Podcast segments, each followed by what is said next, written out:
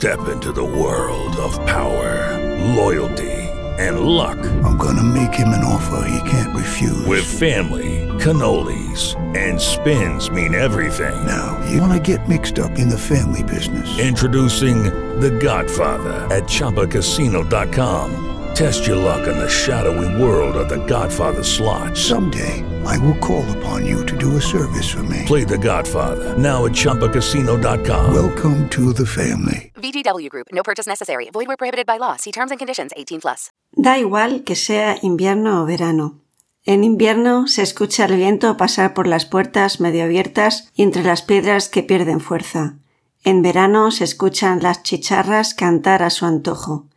Da igual, sobre todo si se escucha el silencio, el silencio de las navidades que quizás nunca volverán y en verano el silencio de los niños que ya emigraron. Vas a escuchar una nueva historia con Santiago, otra historia llena de emociones contenidas. Esto es Emociones en Español.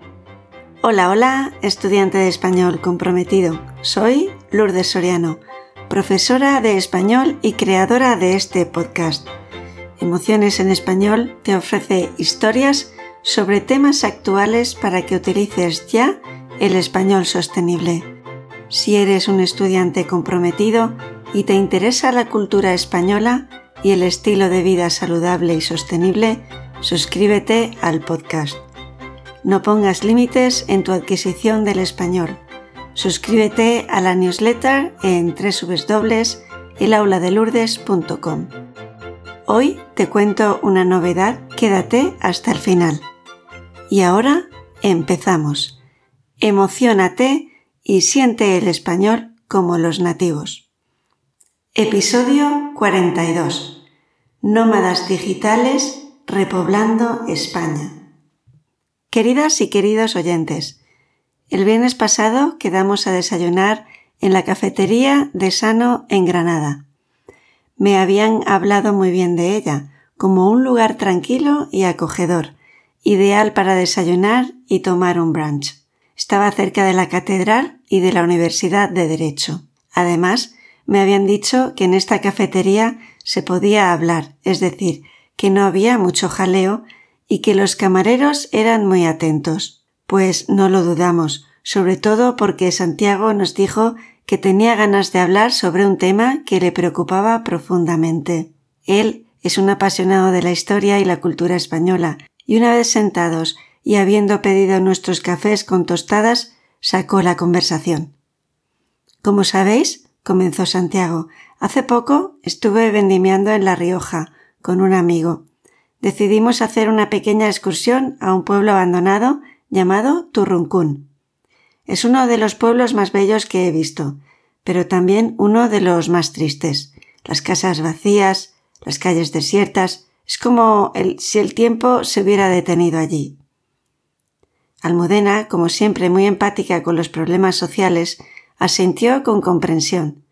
Sí, he oído hablar de la despoblación en España.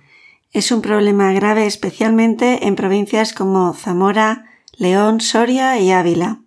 La gente se va a las ciudades en busca de mejores oportunidades, dejando atrás sus hogares y sus raíces. Yo, que ya se me puso la mirada perdida y los ojos llorosos, añadí Madre mía, no solo es un problema de pérdida de población, el éxodo rural tiene consecuencias económicas y sociales muy significativas. Las familias se van yendo a las ciudades entonces los ayuntamientos pierden capacidad económica, lo que limita la prestación de servicios públicos y las prestaciones sociales.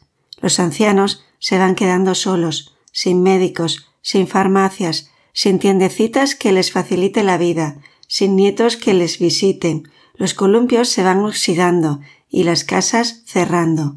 Es tristísimo, es como un círculo vicioso.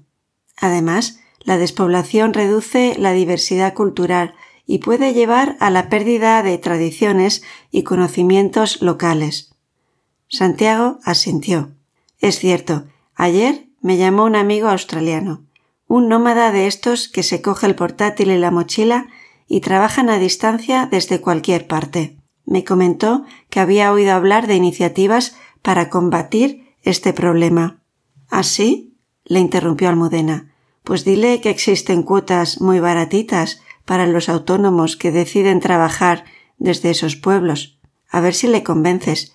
Y pasito a paso se instala, se hace novio, se casa y tiene mochuelos, para que empiecen también a reproducirse. Okay, round two. Name something that's not boring. laundry? Ooh, a book club. Computer solitaire, huh?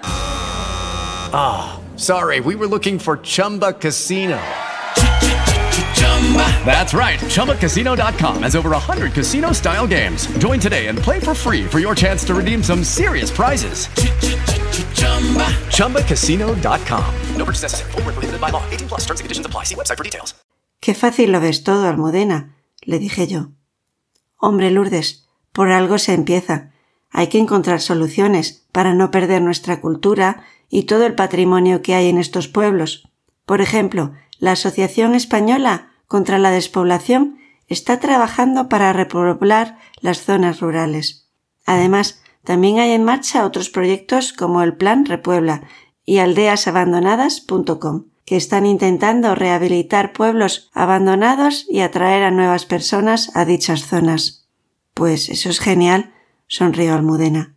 Y sabéis, creo que hay una gran oportunidad aquí para los nómadas digitales. Sí, sí, algo me ha trasteado mi amigo australiano. Me ha contado que con la nueva ley de nómadas digitales España está facilitando la llegada de profesionales internacionales que pueden trabajar desde cualquier lugar. Vaya, qué interesante, exclamé yo. ¿Imagináis?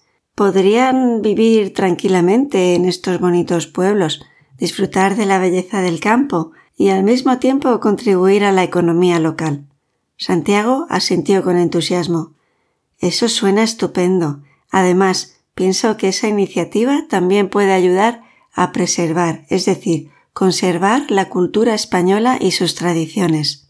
Bueno, añadí, y no olvidemos la interesantísima inmersión lingüística y cultural de los nómadas, quienes podrían aprender sobre nuestra historia, nuestra gastronomía, nuestras fiestas y quizás al mismo tiempo los nómadas podrían aportar sus propias experiencias y conocimientos.